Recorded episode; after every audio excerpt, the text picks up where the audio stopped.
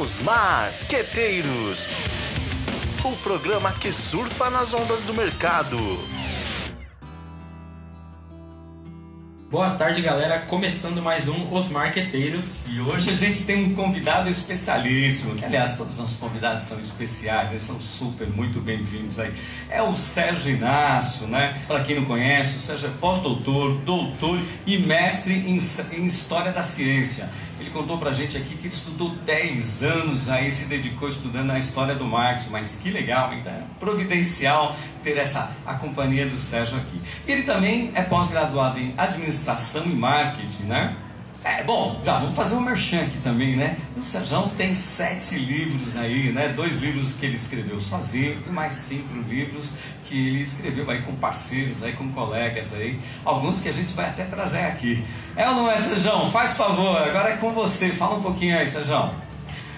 Boa tarde a todos. Primeiro, obrigado pela, pela oportunidade de falar um pouquinho sobre marketing. Né? Eu sou apaixonado por marketing eu sou professor de marketing há 18 anos e estudo marketing desde que eu saí da minha graduação. acabei de me formar na minha graduação, me formei em finanças, mas aí eu descobri o marketing. Então, desde que eu saí da minha faculdade, eu, eu pesquiso marketing porque é a minha, é minha verdadeira vem, paixão. Vem trazendo esse amor aí.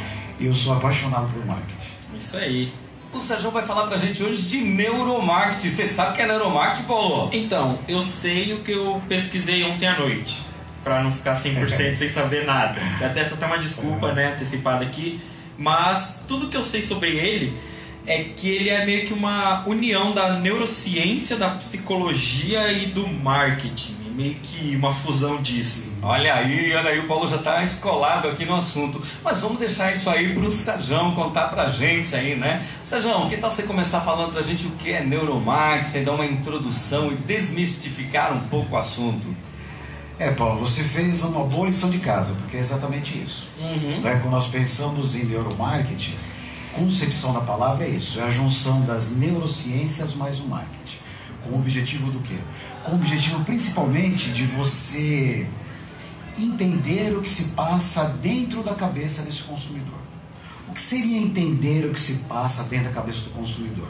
A maioria dos nossos comportamentos, eles são, nós, eles são explicitados, eles são demonstrados de uma maneira muito superficial. Uhum. Ou seja, o que que eu, a forma que eu me comporto, muitas vezes eu não consigo compreender a raiz desse comportamento. Mas ele aconteceu. Mas ele aconteceu. Uhum. Agora, onde, qual a origem desse comportamento?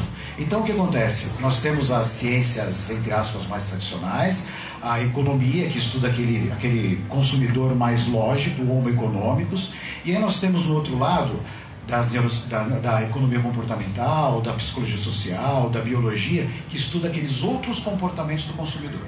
Então, nós temos a o homem econômicos, que parte do pressuposto que o consumidor é lógico, mas nós sabemos que existem outras influências nesse, nesse consumidor. Uhum. E o que acontece? Essas outras influências, elas não, dificilmente são explicitadas por meio do nosso, das nossa verbalização. Certo. O neuromarketing ele faz o quê? Ele vai literalmente ver as, a, eu costumo dizer que ele vai mostrar os comportamentos não verbais que nós temos. Uhum. Ler as mensagens não verbais que nós temos. Legal.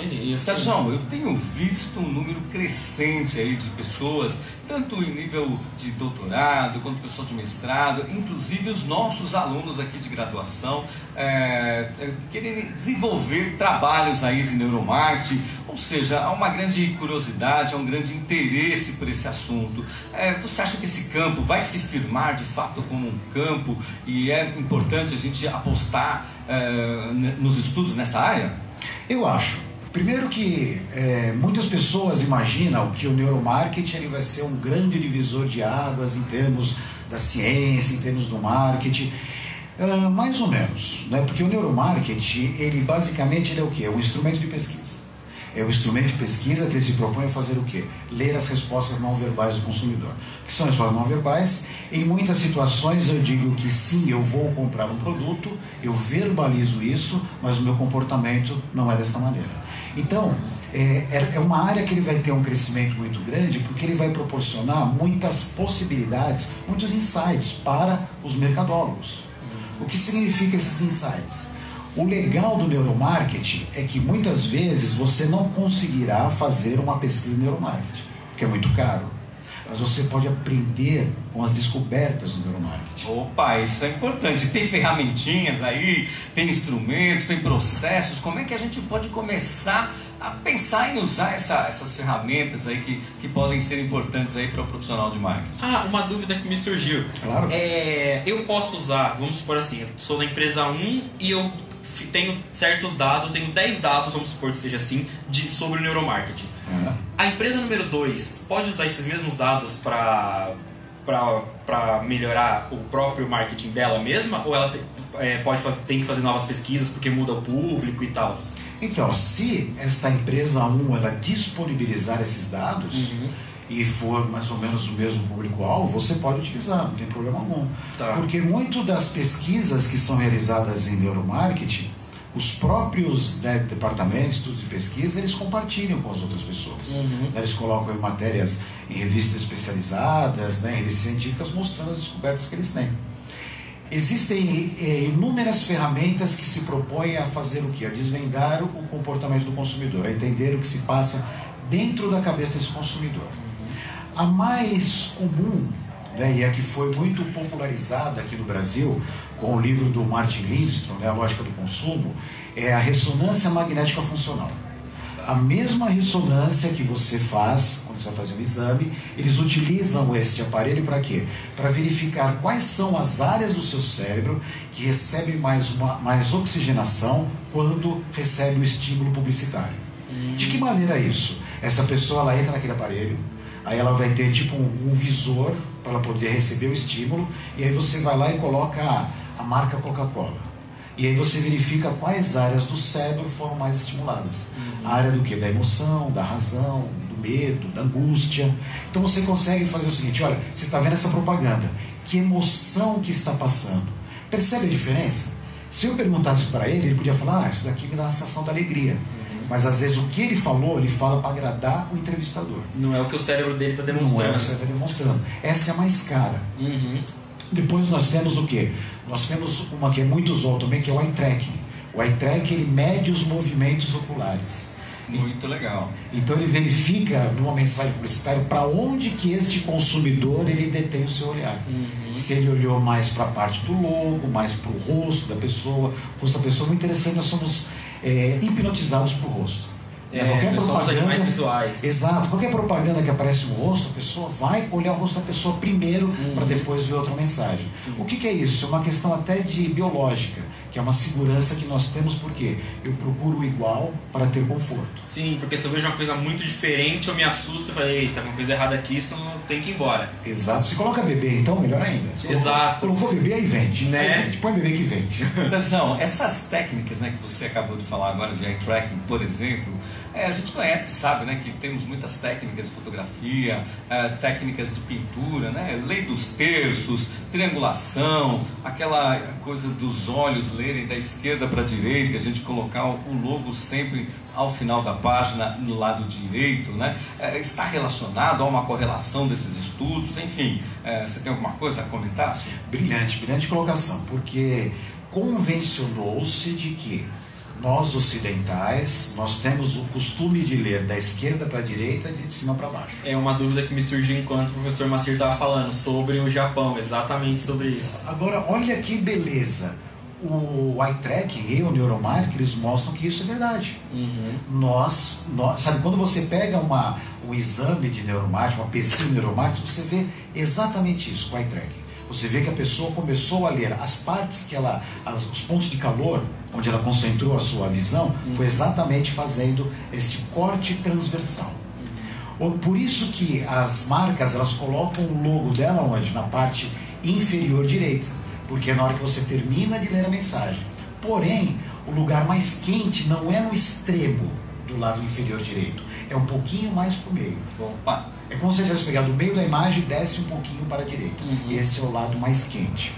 Agora o que você comentou, e outras culturas, por exemplo, no Japão. Mesmo no Japão, mais que a gente tenha o mangá, né, que você lê de trás para frente, tudo, mas a, a forma com que eu leio é a mesma coisa. Ah, eu ia perguntar se eu nesse caso o eye tracking era feito de forma diferente. Não, é a mesma maneira, porque ah, ele também ah. continua lendo por mais que eu vire a página de trás para frente, mas a maneira com que eu escrevo e com que eu leio é da mesma forma. Ah, então a, a linha se mantém. A linha ah, se mantém. ok, a ok. linha se mantém. Caramba, nós estamos misturando aqui medicina, saúde, né? Biologia. fotografia, biologia. E mangá. E mangá. Cara, conta, fala um pouco dessa multidisciplinaridade, multidisciplinaridade que é esse tal de neuromarketing pra gente aí, por favor. Então, porque o que eu acho mais bacana no estudo do neuromarketing, neuromarketing surgiu mais ou menos 2000, 2002, e, e eu pesquiso neuromarketing desde 2005, 2006, sempre pesquisando, estudando tudo, e o que eu fico mais é, feliz, ou mais, enfim, contente, apaixonado, né, porque eu gosto de marketing, é a como que ele prova a utilização de outras áreas para você compreender o comportamento do consumidor. Nós temos uma tendência de querer simplificar tudo. Então eu pego o comportamento do consumidor, eu coloco numa caixinha e falo, legal, eu categorizei ele, eu posso entender ele. Mas não, o consumidor é muito mais complexo do que essas caixinhas. E o neuromarketing mostra isso. Para você ter um preciso conhecimento do consumidor, para quem trabalha em marketing, você precisa saber de antropologia, de biologia, de sociologia, de economia. Por quê? Não dá mais para você analisar um objeto com apenas uma área da ciência. Tão, tão superficialmente, né? Tão superficialmente. Porque, por exemplo, uma das coisas que o neuromarketing mostra muito para nós é o quê? Aquele nosso cérebro reptiliano. O que é o Uhum. nosso cérebro reptiliano? Aquele nosso cérebro ancestral. Aí você pode pensar, horas, mas com toda a tecnologia, com todo o avanço que existe na sociedade, nós ainda pensamos igual os homens das cavernas? É que o- eu acho que sim, porque o instinto ainda fala muito alto, né? Tanto que a gente Exato. tem aquele lance do, do- da luta ou fuga, que é, a- Exato. né, é a coisa principal que prova que o nosso cérebro ainda pensa muito como na era das cavernas. Exatamente. Por quê? O que, que nós temos? Nós temos o nosso cérebro antigo, que foi aquele primeiro constituído. Depois, biologicamente, ele foi avançando. Nós temos aquele cérebro, sem muito tecnicismo, aquele cérebro mediano e o cérebro mais novo. O antigo é esse que vai mostrar o quê? O nosso comportamento ancestral, que é de fuga e de luta. Né? Essas duas coisas que eu vou fazer. É binário, ou uma coisa ou outra. Sim. O cérebro mediano ele é voltado mais para a parte lógica e o cérebro novo para a parte emocional.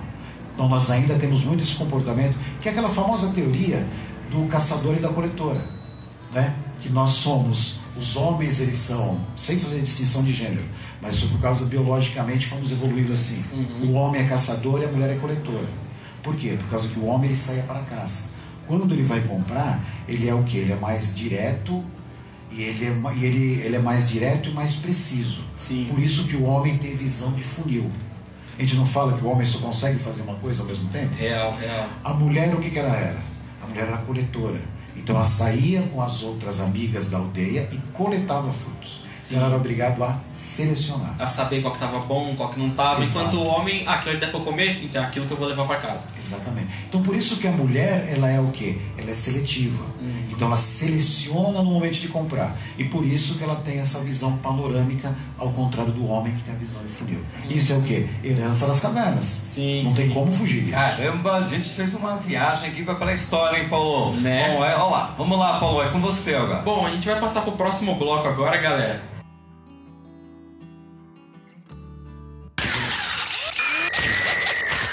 Cai na prova, cai na prova. Bom, agora é o momento da verdade aqui, do cai na prova, Sejão. Pô, o assunto tá muito legal e, e tudo mais, né? Então, a gente queria que você, dentro desse, desse campo de conhecimento, você listasse aqui alguns assuntos que você, é, você julga importante, né? Porque aqui no bloco Cai na Prova, cai na prova porque é importante, não é importante porque cai na prova. Então, Sejão, o que, você poderia dizer pra gente aqui que é fundamental dentro dessa ciência aí que você está tentando, está contando para a gente aqui, a gente está adorando conhecer esses novos caminhos e possibilidades do marketing.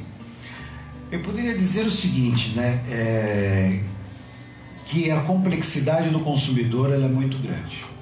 Nós vivemos em um mundo no qual esse consumidor ele está dentro de uma arena digital, né, no qual tudo que ele faz está dentro desses processos digitais, mas esse consumidor é interessante porque quando eu penso nesse consumidor na arena digital, ele tem um processo bastante lógico de compra. onde que ele vai comprar, onde que ele vai pesquisar, como que ele vai compartilhar. Só que nós deixamos de, de entender que esse consumidor está fora também da arena digital. Quando eu entro na, na, na arena digital, eu sou um consumidor, fora dele eu sou outro. E fora dele eu ainda mantenho esses comportamentos mais primitivos que nós temos. Então este estudante de marketing, esse gestor, ele tem que ter essa visão muito clara, né, Marcelo? Sejão, é interessante isso que você está trazendo, ah, falando aqui. Nós trouxemos uma pesquisa aí muito bacana do Box 1824, em que eles estão falando que o consumidor está mais racional. Né? A gente tem visto e acompanhado tantos esforços de comunicação, é, especialmente esforços emotivos, e aí a gente se depara com uma, uma, uma, enfim, com uma informação, com esse tipo de pesquisa, mas aparentemente ela vai ao encontro do que você acabou de falar. É, é isso mesmo? Então, é, quando esse consumidor ele precisa se mostrar para os outros, entre aspas, na arena digital, ele é lógico. Mas o comportamento dele é quase que 97% emocional. Vou explicar. Imagine o seguinte, eu vou comprar um celular. Como que é meu processo, entre aspas, lógico de decisão? Eu entro no Google, eu pesquiso umas 3, 4 marcas, eu Exato. vejo a que é mais barata, depois de ver mais barata eu vejo a que tem melhor memória, se é. dá pra aumentar a memória, que tem Por que, que eu faço notas. isso? Uh, até onde eu acho, deve ser para você ter um melhor produto. Para simplesmente justificar uma decisão que eu já tomei. É eu tomei uma decisão no lado emocional, eu já, já tomei a decisão. Foi o meu cérebro não consciente que tomou a decisão. Por causa do quê? Por causa da marca, por causa dos meus amigos, por causa do status. Eu já tomei essa decisão, mas eu preciso justificar para mim mesmo. Aí que eu vou fazer as pesquisas e falo, olha, olha que interessante, né? Eu pesquisei realmente é melhor. Não é melhor. Então você me estou justificando. É, você só escolhe quem vai pegar o segundo lugar. Exato. Então. Me engana não, eu, que eu gosto, é, Paulo. É, acho que é mais ou menos isso, hein? Não, eu quero o primeiro lugar, eu quero comprar do líder. Uhum. Porque o líder é uma validação. Ele tá falando é. assim, ó, eu sou líder por quê? Porque eu sou melhor. Eu tô justificando o fato das outras marcas é. estarem no meu segundo lugar, sendo que o primeiro eu já tenho, eu só preciso de, uma, de um aval porque ali. Porque eu tomo decisões neste. Nós falamos desse nosso cérebro mais antigo, as decisões são o quê? Automáticas. Elas são rápidas. Por que são rápidas? Se eu tenho que pensar, eu gasto energia. E nós somos programados para economizar energia. Então, quanto menos eu penso, mais energia eu, eu guardo e consigo mais fazer eu guardo, outras mais coisas. satisfeito eu fico. Então, uhum. o que acontece? Nosso processo de decisão é extremamente rápido e, segundo teóricos comportamentais, cerca de 97% das nossas decisões de compra, eu acho muito, eu baixaria para uns 95%. São tomadas aonde? Na parte não consciente, piloto automático. Uhum. Então, se eu vou comprar um sanduíche, aquela marca já está guardada na minha cabeça. Eu já, já tomei a decisão. Uhum. Mas eu justifico para mim mesmo. Falo, não, eu pesquisei as opções. Mas não, é apenas para validar uma decisão que eu já tomei. É, essa é a lógica, então, do, do, do comportamento do consumidor? Tem lógica o comportamento do consumidor? Acho que é melhor perguntar é, assim. Esse consumidor, ele não tem lógica. Uhum. Ele não tem, eu consigo classificá-lo, catalogá-lo, mas eu sei que eu posso ter consumidores da mesma faixa etária, da mesma localidade, com o mesmo padrão de compra que tem comportamentos distintos. Uhum. Por isso que a gente fala o seguinte, né? quando você está pensando numa estratégia de marketing, comece logo de cara com a segmentação comportamental. Né? Primeiro é. selecione por comportamentos para depois você utilizar as outras bases. Uhum. Porque o comportamento é mais importante e também porque esse consumidor não é tão lógico assim. Aliás, uma corrente importante aí, né, de, do pós-consumidor aí, que eu ouvi falar que um tal de Sérgio Inácio também está é, estudando um pouco o assunto aí. Isso vai ser um assunto que a gente vai trazer mais adiante aí, convidar você novamente para falar sobre isso aí, que fala justamente sobre isso, né, Sérgio? Que você está colocando é, aí. Que, é, que são os estudos relacionados à economia comportamental e psicologia social. Não é? Eles estudam o quê? Eles tratam do quê? Literalmente isso, que o homem ele não é tão lógico como se imagina. Como a gente acha que a gente Como a gente é, né? acha que nós somos. Uhum. Então, o que, que a economia comportamental ela faz? Ela diz exatamente isso, que se determinadas mudanças no contexto, elas mudarão o comportamento da pessoa. Então, uma área muito bacana que ela também, tanto a economia comportamental, psicologia social, a biologia que nós falamos, elas vão para onde? Elas vão o neuromarketing desencadeia nelas, ou elas proporcionam ferramentas para o neuromarketing testar. Esse que é o mais bacana. principalmente biologia. A biologia é muito interessante para a gente ver esse processo evolucionário, esse processo de, de sobrevivência que nós temos. E por quê? Por causa que isso se reflete no consumo. Né? A, os padrões de consumo que nós temos é reflexo do quê? Da sociedade. E a sociedade ela foi evoluindo ou não evoluindo tanto. Porque é interessante levar essa discussão. A gente pode falar assim, ah, mas como que eu ainda tenho o comportamento dos meus ancestrais? Simplesmente pelo quê? A sociedade evolui muito rápido. Sim. A tecnologia evolui muito rápido, mas o nosso cérebro não consegue acompanhar. Aí fala, ah, mas tem diferenças de gerações. É, verdade, tem diferenças, mas no cerne daquele comportamento, ele é quase que a mesma raiz. Uhum. Que diferen... Existem diferenças no meu comportamento, do Macir, com o seu? Existem diferenças? Existem, mas existem por quê? Porque talvez vocês tenham mais ferramentas, um contexto diferente do que o nosso. Uhum. Mas no fundo, a nossa a nossa linha de raciocínio em termos de comportamento é praticamente igual. A base é a, a, é a, a, base a, fonte, a fonte é a mesma, só muda quem vai com o copo lá, né? Exato, é, porque o objetivo principal nosso é sobreviver e, e procriar. Sim. Esse é o objetivo eu da ia até, Eu ia até comentar isso, que o lance do luta ou fuga, ele vem pela autopreservação, né? Exato, né? É a prioridade. Prioridade é a autopreservação. Por isso que esse cérebro reptiliano, ele é o quê? Ele é egoísta. Uhum. O que, que é egoísta? É o salve-se quem puder. Primeiro, primeiro eu preciso me salvar, depois eu salvo os outros. Sim. Que é o cérebro reptiliano. Porque se o nosso homem das cavernas tivesse que pensar muito, ele seria o quê? Devorado por um. Por qualquer um coisa, naquele, naquela época, qualquer coisa. Então né? pensa nele. E nós ainda pensamos em nós. Aquela programa que fala assim: ó, esse produto foi feito para você. O que, que ele faz? O nosso cérebro egoísta. Exatamente, exatamente. Esse cérebro reptiliano, ele é muito. Ele gosta muito de contraste. Uhum. O que é contraste? Aquelas propagandinhas de canal de televisão que falam o antes e o depois? Sim. O que, que é, é isso? É divertido. Contraste. É divertido. A gente fala é divertido e nós, com o nosso senso crítico, a gente até fala, ah, isso daí não funciona. Funciona. Mais do que a gente imagina. É o antes né? e depois. Ele quer ver isso. Por que ele quer ver isso? Porque esse cérebro reptiliano, ele gosta de imagens tangíveis. Porque uhum. ele pode pensar. Sim.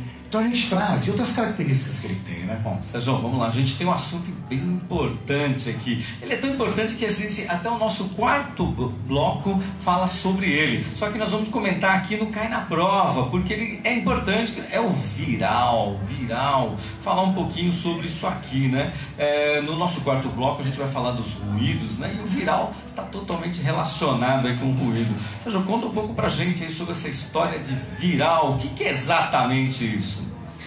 Então, viral, a gente, eu e você até a gente discute sempre, a gente conversa muito em relação a isso, né? Sem dúvida. Porque eh, o viral não é uma moda, não é algo que surgiu agora com o digital. Não, viral sempre existiu. Sempre uhum. existiu. O conhecimento, ele sempre foi passado de boca a boca. Sim. Né? O conhecimento era passado de maneira verbalizada. Tanto que uma das primeiras, das primeiras expressões quando eu comecei a fazer faculdade, que eu ouvi de marketing na faculdade, foi o marketing boca a boca. Né? Exato. É... é. Eu, eu, me lembro do, do, Já que você tocou no assunto, vamos lá, vamos, vamos abrir o baú aqui, né? Lá na minha fac, na faculdade, há um pouquinho de tempo atrás, eu lembro lá os nossos professores de teoria da comunicação, é, professor José Rabal, enfim, trazendo todas aquelas teorias e tudo mais de comunicação e eles explicando a questão do viral e a gente nem sonhava em associar isso com marketing digital e tudo mais, porque hoje se associa muito, né? Uhum. Então é um assunto muito bacana. Então dominar isso eu acho que é, é bacana, independente da técnica que nós teremos na mão, se vai ser o digital ou não digital, não importa. Essa é uma ferramenta, é um instrumento muito legal para se trabalhar. Coincidentemente, hoje na minha aula da Paulista, eu vou tratar com meus alunos disso, marketing viral. Uhum. É o uhum. tema da aula de hoje. Opa! O marketing viral, eu classifico eles, primeiro, o que é o marketing viral? É a sistematização do boca a boca. É usar a nossa habilidade natural de falar para que em propósito de uma organização, de uma máquina, de um produto, de um serviço. Isso é o marketing viral. Mas eu classifico esse boca a boca em duas instâncias separadas, ou duas formas de pensar separadas. E nós temos, por um lado, os dois são boca a boca. Por um lado eu tenho marketing viral e por outro eu tenho buzz marketing. Uhum. Qual que é a distinção entre os dois? O marketing viral, ele funciona como se fosse um vírus. O que é um vírus? Eu estou gripado, eu vou na sala de aula, passo meus alunos, eles vão para casa deles, passa para os familiares, e isso cresce de uma maneira exponencial e sem controle. Uhum. O Buzz, não, ele trabalha o quê? Com alvos programados, ele é mais sistematizado. Eu escolho um grande conector de mercado, barra um grande formador de opinião, eu falo com ele para que ele replique a minha ideia. O que isso quer dizer? Que o viral, ele é intenso e de curta duração. Ou seja, nós começamos a falar, vai, no caso da Betina, todo mundo falou da Betina durante 15 dias, só se falava daquilo, de repente hoje, quem é a Betina? Morreu, é, acabou. Nem lembro quem é a Betina mais. Agora, o Buzz não, ele vai de forma gradativa, subindo, aumentando, aumentando de intensidade, e ele tem um período muito maior. Essas são as duas distinções que existem. E o digital, o que, que ele faz? Nós falamos que já existia antes. O, o digital é Você assim. lembra daquela campanha do seu xará, a campanha do Sérgio, que foi uma É. campanha que veiculou por muito tempo, né? Só para que, enfim, só trazer um pouco de história aqui, uma campanha da Mastercard que ela apresentava um personagem e sempre dizia que o Sérgio era um cara legal, mas nunca dizia quem era o Sérgio.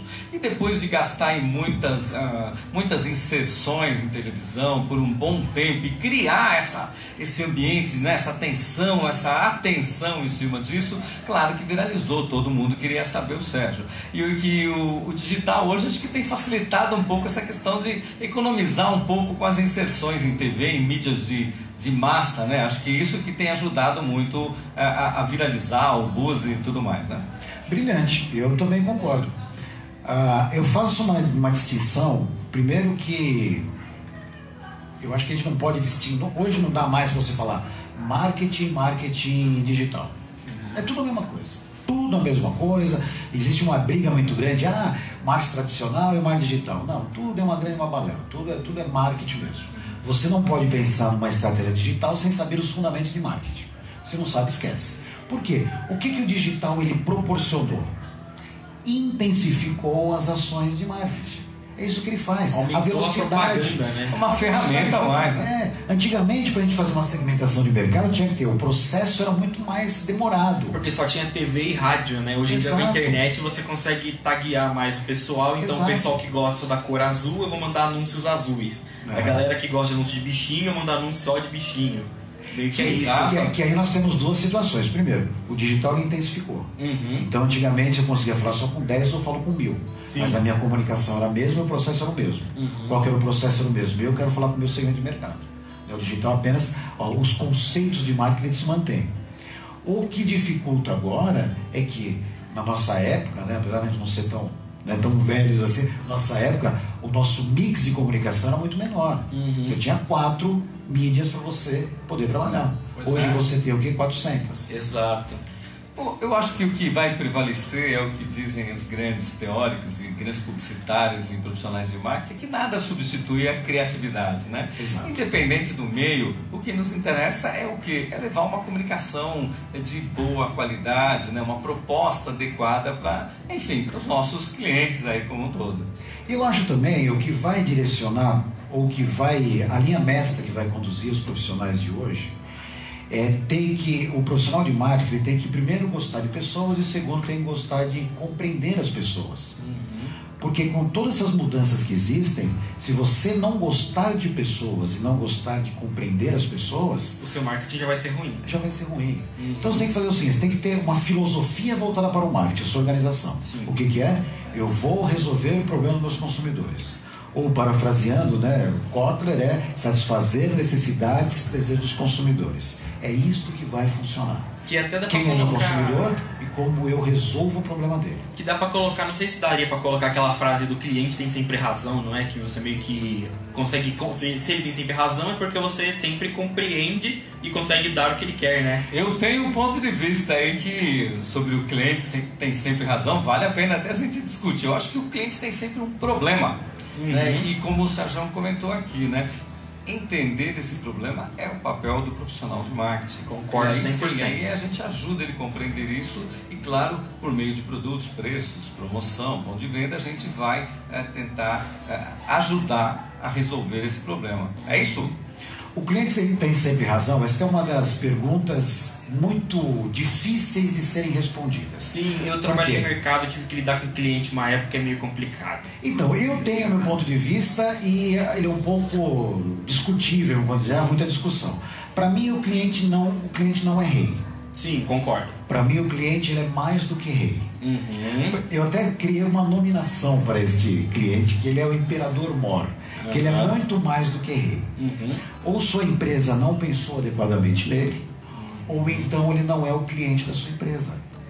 Olha, faz sentido. Muitas vezes, muitas vezes ocorre isso. A empresa ela quer vender para todo mundo, mas o produto não é para todo mundo. Uhum. E empresas vencedoras têm que ter a capacidade e a coragem de falar não para determinados mercados. Você pega a Apple, a Apple atende todo mundo? Não. Muito pelo contrário. Não. Ela fala assim, ó, meu amigo, me desculpe, mas você não é o meu cliente. Uhum. Mas para aqueles que são clientes, o cliente é rei. É o mundo, eles têm. Exato. Pra quem não é, É. sinto muito, mas pra quem é, é o mundo e se bobear até um pouco mais, né? É, esta ânsia de querer pegar muitos, de atender a muitos mercados causa isso. Aí o que acontece? Insatisfação do cliente, porque ele reclama, porque ele reclama, porque às vezes ele não era o cliente ideal, ide- adequado, o ideal, usou o produto errado, exigiu coisas que não tinha, e aí o que acontece? Ele vai reclamar, vai ficar insatisfeito e a empresa não vai poder atender. O cliente é rei? É. Ele é Bom, rei. então com isso a gente passa pro nosso próximo bloco. Causos e causas. Vamos lá, olha, o assunto aqui tá ficando. Né? O pessoal não quer nem parar de falar no, no bloco aqui pra gente passar pro bloco anterior. Isso é muito legal, que bacana. Legal, então a gente vai falar agora do causos e causas, né? E aquela nossa pergunta de sempre aqui, o ouvinte, até o ouvinte aprender. Quando ele aprender, aí a gente para. E a, a pergunta é: você prefere uma causa justa ou uma bermuda larga? Uma causa justa. Opa, então vamos lá, vamos lá. Muito bom. Ô, Sérgio, a gente trouxe aqui uma história aqui para. Uma história não, né? Tem um exemplo aqui para a gente discutir um pouquinho. Né? Enfim, já que a gente tem falado tanto em diversidade, e a gente tem uma campanha aí que está acontecendo. Que é a campanha Primeiro Sutiã Trans, né? Que, que é um- faz um. Então, uma, parafraseando aqui, né? Ah, o clássico Primeiro Sutiã, né? Que foi re- re- recriado aí, né?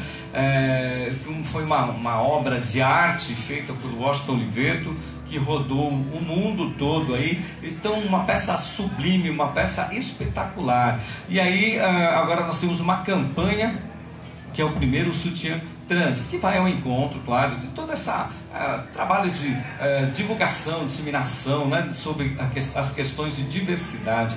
E eu queria que você comentasse um pouco sobre isso, sobre o ponto de vista, é claro, né, do marketing, da comunicação, sobre o que nós estamos falando aqui. E eu acho que eu tenho um caso também, mas eu vou deixar ele para depois. que eu- Vamos lá.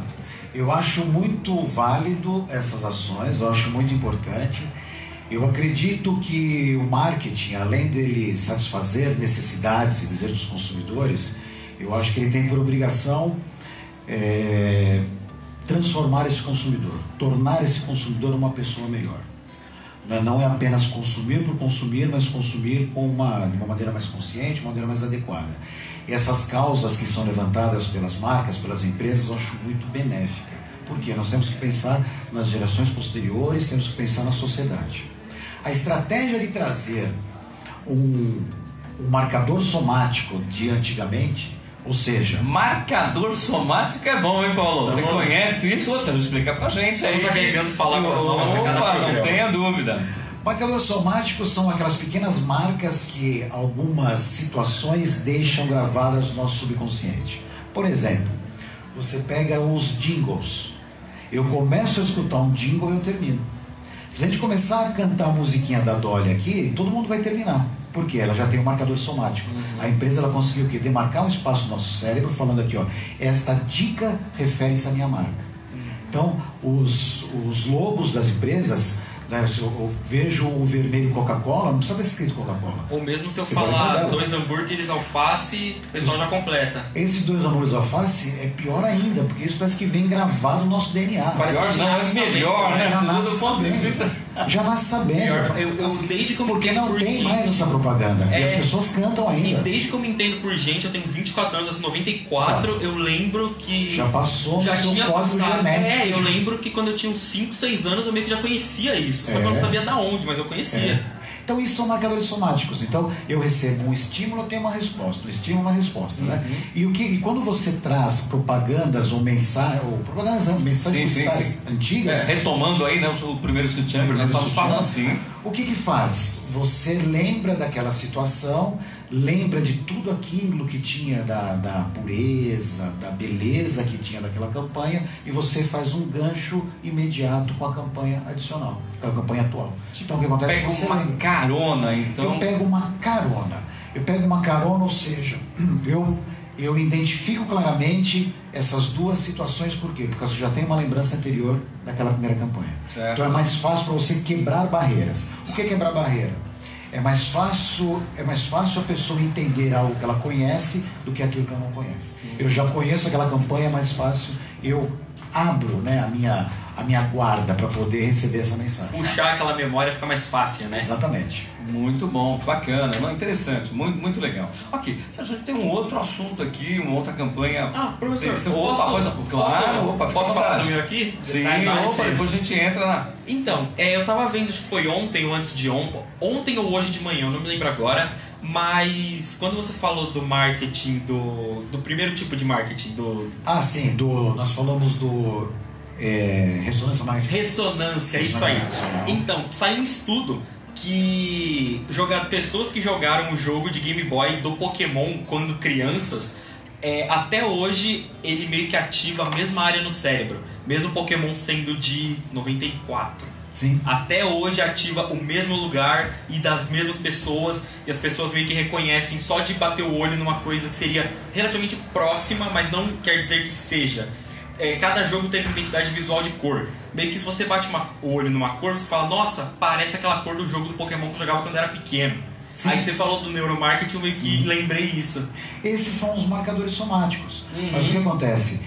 Quando as pessoas, eu não, eu não vi essa, essa reportagem que você falou, mas o que acontece? Quando uma pessoa ela vê um Pokémon ou algo parecido, porque a gente tem mania também de completar espaço quando a gente não consegue identificar o produto, alguma coisa, né? Uhum. Mas quando ela identifica aquilo ali, é as mesmas áreas dos cérebros que são afetadas e quando ele É da primeira vez. da primeira vez. Ah. Então, imagine o seguinte, o Pokémon, para mim, ele tem uma visão, por exemplo, relacionado à emoção, Uhum. relacionado à saudade, alguma coisa nesse sentido, o desafio, muito. que você tinha que superar desafios, alguma coisa nesse sentido. Os três, aquilo pra fica, mim as três. Aquilo fica guardado. Uhum. E toda vez que eu receber um estímulo, ele vai na nossa caixinha lá do cérebro, pega aquela fichinha e fala, ó, lembra disso daqui? Ele estabelece as relações. Olha aí, olha aí. Ah, muito bom, bem, bem lembrado aqui, o Paulo aqui puxando lá da, da caixinha dele também. Né? De... Ah, legal. Bacana. Então, agora a gente está vendo, vamos falar um pouco da campanha da Ambev aí, gente, né? A Ambev aí resolveu, é, de fato, assumir aí uma, uma, uma postura bastante interessante, né? Ela que foi um pouco discreta enquanto instituição, ela sempre é, falou é, por meio das suas marcas, e agora a Ambev que trazendo pra gente aí é uma campanha de consumo consciente de bebida alcoólica. E é uma campanha é, muito interessante, muito bonita, em que ela ela embaralha né, as letrinhas, ela embaralha os títulos das, seus, das suas marcas pra gente aí. E aí. João, você viu essa campanha? O que, que você acha? Gostou? Eu vi essa campanha, eu achei muito inteligente o que eles fizeram. Inteligente em termos de. em termos de comunicação, né? Porque foi pegar o produto, os problemas que ele tem, né? Como que a indústria da cerveja ela é sexista, essas coisas, né? Aí é uma outra discussão. Mas pensar em termos da mensagem que eles mandaram, perfeito. Perfeito porque nós tendemos a, a buscar uma linearidade na, naquilo que a gente enxerga. Né? Então algo tem que ser simétrico. Buscamos simetria, porque simetria é sinal de perfeição. Quando eles pegam as letras e trocam de posição, quebra a nossa simetria. Por que quebra a nossa simetria? Porque eu tenho um retrato mental de que Brahma é escrito daquela forma. Sim. Na hora que eu vejo o R na frente do, do H, alguma coisa diferente, o M fora, aquilo faz o quê? Alguma coisa está errada. A simetria foi perdida, então preste mais Seria, atenção. seria o caso do. Vamos dar um exemplo aqui, espero que seja certo. Que é. As cores do Google. Se eu perguntar agora, pouca gente vai saber dizer a ordem das cores do Google. Só que se mudar a ordem, todo mundo vai saber que tem alguma coisa errada e diferente. É. Exatamente. Exatamente. É uma espécie de ruído, então, Sérgio, podemos dizer que é isso? Uma espécie de ruído? Porque a gente olha aqui e causa um, causa um certo estranhamento, e esse estranhamento pode, enfim, causar um, um ruído, eu digo um ruído positivo, para chamar a atenção Sim. desta comunicação. Brilhante, é exatamente isso. Se eu tiro na minha mesa do escritório, eu tenho o local certinho do- do- de como eu acondiciono meus materiais. Se eu chego lá, meu computador de ponta cabeça, virado para baixo, ele me chama atenção. Sim, Esse até detalhes, atenção. até detalhes sutis, né? Se você deixa seu teclado, duas canetas na esquerda e uma na direita. Se tiver duas na direita e uma na esquerda, Uhum. vai achar, calma aí, tem alguma coisa errada aqui. Exato. É isso que eles fizeram. O que acontece? Nós estamos acostumados com a linearidade. Então, eu tenho uma condução linear daquela mensagem da Brahma, da escola, enfim, E afins. E afins. Então, tá, eu sou acostumado a essa nomenclatura, a essa linearidade. Algo saiu do lugar e me chama atenção. Me chama atenção, presto mais atenção para saber literalmente o que aconteceu. Bacana, que bom, né? Que a Ambev, né, uma empresa, é, enfim, nacional, aí assumiu essa, essa postura e entrou com tudo, porque a gente já vinha acompanhando aí, por exemplo, a Heineken com peças é, brilhantes, hum, excelentes campanhas em que ela, ela fala muito sobre essa questão do consumo consciente aí entre jovens, enfim, tocando em todos os assuntos aí é, que a gente vem discutindo ultimamente. É interessante também esse gancho, né, pensando em termos da Heineken, porque o mercado de cerveja brasileiro ele é extremamente sexista, né? Sim, porque ele, ele mostra a mulher e a ideia deles é para vender cerveja eu tenho que vender mulher. Sim. Está mudando isso muito timidamente. Muito timidamente. Por quê? Aí falam, não, então vamos fazer cerveja destinada para mulher. Só que eles erram a mão porque eles não sabem como mulher toma cerveja. Até porque são todos homens fazendo comercial, né? Então não também, tem como, né? Também. Agora, a Heineken, como que ela consegue brilhantemente falar com o homem e com a mulher? Porque ela foca suas estratégias de comunicação não no usuário, mas na situação de uso. Uhum. Quando eu foco no usuário, eu vou delimitar homem e mulher. Quando eu foco na situação, não. Tanto faz se é homem ou mulher. Porque tanto faz quem tá na situação. Exato. Olha aí. Então eles já, tive- eles já foram muito brilhantes. As programas da Heineken são fabulosos por isso. Parece pessoas se divertindo, conversando, indo para uma balada, alguma coisa, mas está todo mundo junto. Uhum. Aqui, aqui consegue se adequar um pouquinho nessa situação, não diz como também ela escorrega, é a escola. Que a escola também fala, o desce redondo, redondo, mas né, e ele consegue, ele foca no ambiente de consumo e não nos usuários. Para mim, eu acho que este é o grande. Quanto con- continuarem focando no usuário, você pega aquela da Itaipava, focado no usuário, né? Que fala da moça lá do verão, aquela Sim, coisa toda. sim.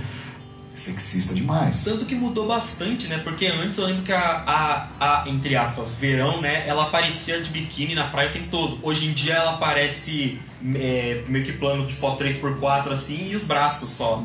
Mas ainda assim É interessante passa essa, essa propaganda da verão, que eu me recordo que quando ela foi lançada, eu e um professor, nós começamos a conversar entre a gente, e aí alguns outros professores ao lado perguntaram, mas qual que é a marca de cerveja? Eles conheciam a Verão, mas não conheciam a marca que fazia a propaganda. Ou melhor, conheciam o corpo, né? Isso me levou a uma dúvida e eu fui em sala de aula. Uhum. Perguntar para os alunos, vocês conhecem o programa do Verão? Conhecemos. Qual que é a marca? Eles não sabiam. Pois é, é uma discussão importante, né? Nós, é, de marketing, nós estamos falando bastante de comunicação, é porque é um dos elementos fundamentais aí dentro do, é, enfim, dentro do mix de, de marketing. Mas é uma coisa que a gente insiste sempre, da efetividade, né? Do, do, do, dos nossos planejamento de, de marketing, depois do planejamento de comunicação, que tem que ter, claro, uma grande sinergia. Aliás, muito bem lembrado, né? Agora pelo Sérgio aqui. É isso aí, Sérgio. Vamos lá, Paulo. Bom, então agora, pessoal, a gente vai começar nosso último bloco. Ruído. E é isso aí, vamos falar de ruído. Bom, a gente já falou de ruído aqui o programa inteiro, né? Porque Verdade. neuromarketing é um assunto que está dentro aqui, que traz aqui, né? Toda a questão do buzz, a questão da viralização e, e esse, e, e essa história toda aí. Então é um assunto muito legal. Aqui no Ruído a gente tem sempre o nosso convidado, né? O nosso convidado que a gente já apresentou ele aqui é o nosso estagiário, é o nosso manager, é o nosso gerente, é o nosso tudo, que é o Caio Esgualho. Mas hoje o Caio está de cama. E aí, Caio, um grande abraço para você aí. Com certeza você está, está nos ouvindo aí. Mas o Caio contribuiu fortemente aqui com esse programa, ajudou a gente a fazer essa curadoria, buscar aqui essas informações para a gente discutir aqui. Então, esse aqui vai para você. Um grande abraço aí, Caio. Então vamos lá. E melhores. Opa, com certeza. Né? Para desse negócio de ficar de noite aí tomando sereno, para. Isso aí é coisa de antigamente, né? Hoje já não precisa mais disso. Tudo bom. Vamos lá, Caio. É, Caio não, vamos lá pessoal. Né? Então vamos lá, primeiro exemplo aqui que a gente trouxe é o Burger King, né? Então BK dá um murro no Ronald. Olha só que manchete legal, hein? Ó, essa manchete não existe, gente. Foi nós que criamos aqui. A gente está trazendo essa manchete aqui para fazer aqui alguns comentários sobre as embalagens provocativas aqui do Burger King, né? Falando que ninguém é feliz o tempo todo. Você viu essa campanha, Sejão? Você viu, Paulo? Então, eu vi bem pouco dela, acho que eu vi um banner ou outro, mas eu vi meio rápido, então não me recordo muito bem. Estou meio fraco nisso. Burger King ele estabeleceu um, um, posicionamento bastante agressivo em relação ao seu concorrente. Sempre, Sim, né? Sempre, sempre. sempre. Um dos, eh, tem até uma, uma lenda que deve ser verdade, obviamente, porque nem todas as lendas são verdades, mas acho que é, que um dos primeiros posicionamentos do Burger King era sempre à frente do McDonald's. Mas o sempre à frente não era no mercado, não era em vendas, uhum. era fisicamente. O McDonald's abriu uma loja aqui, eles abriram uma loja em frente. Né? Sempre foi. O posicionamento deles ele foi construído estrategicamente de uma maneira bem bacana. Por quê? Qual que é o mote que eles falam? Enquanto o McDonald's é frito, nós somos grelhados. Então, de novo, é esse embate. Sim. E esse embate, ele se dá a todo momento. Qualquer oportunidade que o Burger King ele tem, ele vai lá e bate de frente com o McDonald's. Isso chama atenção? Eu estava falando de viral, estava falando de neuromágica, estava falando de ruído. Isso chama atenção? Chama. Isto ele é em longo prazo, apesar de faz muito tempo que o Burger King faz isso, mas em longo prazo ele é uma estratégia sustentável? Não sei. Porque se eu chamo muito, com muita frequência a atenção em relação ao meu concorrente, você só está é sinal... divulgando mais ele, né? Você não está querendo passar é. ele, você está só divulgando. É sinal mas que talvez ele tenha alguma coisa ali bom, né? É, é exato. Você quer derrubar ele, né? Mas será que essa não é uma estratégia de fato? Porque ele tem consistência é. até para falar é. do outro. Ele, ele é muito é. consistente, né? Nessa, vamos dizer, até irreverência do, do, do, do, Burger King aqui, né? Esse lance me lembrou muito a Coca. Teve um comercial, eu não lembro de que ano que é esse comercial, porque eu vi ele no YouTube, que era um menininho, ele chegava na máquina e colocava uma moeda e saía uma lata de Pepsi. Ele botava no chão. Aí ele pegava outra, aí ele subia em cima das latas para apertar o botão de cima, que era o da Coca, uhum. que era mais alto. Aí ele apertava o da Coca, pegava a Coca e ia embora. E era a máquina de Coca. É, dois pontos em relação a esta colocação. É interessante que a propaganda inicial desta, dessa situação é de um refrigerante da Coreia, do Japão. Que o menininho pegava uma latinha de Coca uma de Pepsi subia em cima e pegava dessa outra marca. Ah, isso me dá uma terceira versão então, ainda. Ah, é, sim, sim. E é interessante porque lá nos Estados Unidos você pode, em outros países também você pode, literalmente, citar o nome do seu concorrente. Dá uma sacaneada de verdade. A lei permite. Porém, o mercado não permite. Uhum. Esse lado da, da, do nós consumidores estarmos cada vez mais procurando uma empresa ética, responsável, em algumas situações não pega muito legal você bater demais no seu concorrente. Entendi. Então, de certa forma, essas restrições, vamos dizer assim, que temos aqui no país, acaba tornando é, permitindo, permitindo não, acaba conduzindo a campanhas sublimes, como o primeiro sutiã, algumas é. campanhas que nós temos, a campanha que a Pfizer fez, não sei se vocês lembram, quando ela foi falar sobre o Viagra, ela não falou sobre o Viagra, ela Exatamente. colocou o Pelé é, de uma forma falando sobre potência, de uma forma bacana, bastante clara, bastante explícita, sem citar o nome do produto. Ou seja, por não poder falar de medicamento e nomes e, e, outras restrições aí na área médica, e essas que nós estamos colocando aqui, a gente acaba indo buscando outros artifícios e acabamos é, produzindo peças assim de arte até, né? umas coisas bem sublimes aí, como é o primeiro sutiã que nós falamos. E o da Pfizer, né, do Viagra, um exemplo muito bem lembrado, porque eu acho que uma comunicação eficaz é aquela que o produto ele é coadjuvante e não o personagem principal. Porque você consegue construir a sua história, faz um storytelling muito bem, muito bem desenvolvido e o seu produto ele é, ele é coadjuvante.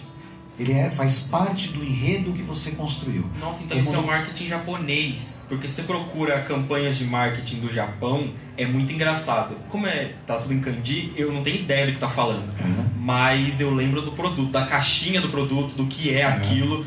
Mas o comercial é muito engraçado. Todo comercial japonês é muito engraçado. Ah, marketing é repertório, olha aí, ó, mais Cara. repertório pra gente aqui É. estudar. Olha, voltando aqui no Burger King aqui, eles ainda colocaram ainda nesta campanha fotos com pa- pa- palhaços, né, traumatizando crianças, aqueles palhaços que assustavam as crianças e tudo mais, ainda dando sequência aqui à onda de provocação do Burger King. Esse pessoal é muito, eu acho muito engraçado, eu acho muito bem humorado essa forma que eles colocam. Eu não vejo problema nesse É, tipo de eu- coisa, eu mas também. eu me Teve, teve uma campanha de Halloween deles também. Teve naquele filme It, eles também fizeram no final uma brincadeira parecida. Eu acho que foi. Mas eles fizeram. Eu sei que teve um dos Halloweens agora, faz um. Agora, né? Faz mais ou menos uns 5 anos pra Os cá. palhaços correndo atrás das crianças. Não, né? nem isso. Eles pegaram a caixinha do lanche deles e colocaram, ó, Feliz Dia das Bruxas. Aí no lanche de criança do Burger King era a caixinha do lanche do McDonald's. Uhum. Aí você abria a caixinha e tava escrito Feliz Halloween. Aí tinha o Whopper dentro.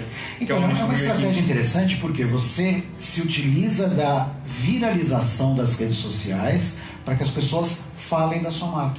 E a questão do timing, né? Pegou um do time, timing, Ele e do viu aí timing. a- esse momento que todo mundo está olhando para questões relacionadas a Halloween, ou seja, qual for a situação, Uhum. e aí ele pegou uma carona nessa, nessa história aí. Que é legal, desculpa, mas se te cortar, é, é legal porque essa, essa, esse conceito de timing sempre existiu com virar ou não. Lembra das propagandas da Bombril? Opa, com O certeza. que, que o garoto Bombril fazia? Tinha lá o escândalo do prefeito de São Paulo, ele aparecia vestido como prefeito de São Paulo. Sim. Tinha lá, vai o negócio de fulano ganhou o Oscar, ele aparecia. Isso era o time da época. Hoje o pessoal chama isso de marketing de oportunidade. Marketing de né? oportunidade. Agora, Olha só, É o marketing digital nova. traz aí um monte de novos nomes para coisas que a gente já conhece faz tempo, aí utiliza novas técnicas. Mas, Sérgio, agora eu vou trazer um assunto aqui que eu acho que quem vai falar mais desse assunto aqui vai ser o Paulo, hein? Vamos Eu- ver, vamos ver. vamos lá. O assunto agora é Starbucks. Esqueceram um copo de café eh, no set do Game eh, of Thrones. Né? É, da mesa. Isso, e olha só, isso aí estima-se, né? O pessoal aqui de- que, que faz conta aí direitinho estimou aí que eles ganharam aí com propaganda, enfim, propaganda livre, não paga, cerca de por propaganda espontânea, 2 milhões de dólares. E aí, gente, será que foi de propósito? E aí, será que eles esqueceram mesmo? O que, que vocês têm a dizer? Vamos lá. Então, é, já não é a primeira vez que isso acontece, porque eu não sei se é verdade ou não, mas dizem, né, diz a internet, que está na internet tudo meio duvidoso, que na cena da batalha, da batalha final do Senhor dos Anéis, o Retorno do Rei, o Gandalf, que é o... eu não, não, não vou me lembrar o nome do ator agora, e quando ele luta tratando de espada e ele usa uma uma roupa de manga comprida, quando ele estica o braço, ele tá com um relógio da Nike. e dá claramente pra ver que é um relógio estilo da Nike. E aí eu não sei se é verdade ou não, ainda preciso reassistir Senhor dos Anéis pra ver isso. Mas não é a primeira vez que isso acontece. Dizem também que tem uma etiqueta da Nike na, nos dreads do, do Johnny Depp do Piratas do Caribe. Mas, tipo, eu não sei se é verdade ou não. Então, é, existe, existe muito, muita, muito folclore, muitos casos né, falando a respeito dessas aparições, mas eu não me recordo assim de algum, de algum caso desse da Mata aparecendo, mas enfim, o, se, se é proposital ou não, eu tenho minhas dúvidas, porque tá, no caso do Game of Thrones está muito na cara. Está É, muito na frente a certo, da atriz. Sim, e o pior é que a câmera tava muito focada nela, É. naquele pedaço da mesa. Nós temos vários casos, é uma estratégia, né? Quando você paga, que é o product placement, que você insere determinados produtos ou marcas dentro do enredo, filmes, novelas, né? Isso é uma coisa muito eficaz. Por que eficaz? Porque ele pega este consumidor mais descontraído. Desprevenido. Desprevenido. Melhor, a palavra melhor é desprevenido. Então eu acabo sendo alvo dessa ação de uma maneira muito mais, muito mais é, tranquila do que simplesmente a propaganda tradicional. Que seria aquele lance meio de colocar, de não esconder a marca do carro em novela da Globo, né? Vem aquele, É. aquela câmera meio novela- baixa, vem o carro com um Chevrolet gigante assim na sua cara. Então, você, as ah, novelas tem. da Globo, elas acabam enfatizando demasiadamente a determinadas marcas. Sim, sim, Né? sim, demais. Apesar que antigamente eu era um pouco contra isso, hoje em dia eu compreendo. Uhum. Por que, que eu compreendo? O medo dos anunciantes da Rede Globo é que, se aparecer de uma maneira discreta, vamos imaginar a Natura. A Natura pe- paga um valor alto para aparecer na novela das oito. O risco que existe é que, se essa marca aparecer discreta, pode ser que o consumidor ache que é do Boticário. Hum, e Então, por isso virando- que eles acabam explicitando, falando assim: olha, isso daqui é da Natura, tá vendo? Uhum. Para nós é muito desconfortável, mas para quem está assistindo, às vezes é uma coisa que vale a pena e o É. problema é o risco do anunciante. Em mercados mais maduros, você pega o mercado norte-americano, europeu, as marcas são, elas aparecem, sabe, de uma maneira bastante discreta. Sim, sim. Por exemplo, ainda falando da Starbucks, tem um caso que no filme Clube da Luta, todas as cenas, não todos os takes, todas as cenas têm um copinho da Starbucks. Ah, eu já ouvi falar disso também. Eu já ouvi Todas falar disso. E ali é uma coisa engraçada, porque o filme todo ele é contra as marcas. Sim. Isso é algo para ser estudado, para saber como é que funcionou na percepção do consumidor. Uhum. Porque todas as marcas ele critica as marcas. Sim, sim. Esse é meio que o- a graça do Clube da Luta é ele ser Exato. contra as marcas, né? Exatamente. Mas que bacana, isso dá- daria mais uma discussão, né? Falar sobre Blade Runner, o quanto eles exploram Daria. a questão das marcas. Posso só Claro. Daria, inclusive, já nós estamos falando de neuromarketing, o neuromarketing chegou ao ponto de medir a eficácia dessas estratégias de product placement. Bacana. Ele mediu. Então ele tem algumas dicas. Como é que. Quais são a. O que você deve fazer para que seja eficaz essa estratégia? Ele tem que fazer parte do enredo. Ele tem que ser uma coisa que seja continuidade. Né? Eu não posso colocar um iPhone no filme. num filme de época. Uhum. Não dá. Sim. Né? Vou fazer, vou fazer o Game of Thrones. Game of Thrones até que daria. Daria porque é uma coisa, né? Alternativa, uma realidade imaginária. Uhum. Mas eu tenho um filme que fala do descobrimento do Brasil, aparecer uma pessoa com iPhone, não dá. Tem que fazer sentido na história, Claro. tem que, fa- tem que ter uma ligação estreita entre personagem e produto. Sim. Eles têm que somar os dois. Aí acaba funcionando. E não pode ser uma coisa muito explicitada, igual a Globo faz. Que pra mim você acabou de dizer Blade Runner. Desculpa. Mas foi isso que eu ouvi, Blade Runner. Porque é exatamente isso que ele faz. Aqueles banners gigantes de mega corporação, igual o professor Master citou. Que no caso do Blade Runner não são os governos mais que mandam no mundo, são as mega corporações. Então É. elas estão Contaminando, É, né? literalmente todo o lugar. Todo lugar. É. Então é dirigível, é embaixo de carro voador, prédio, tudo. Você tem prédios, prédios outdoor. Que o prédio ele é meio que da finura de uma folha, mas ele só passa propaganda porque ele é um outdoor gigante. Que é um futuro, né, que não...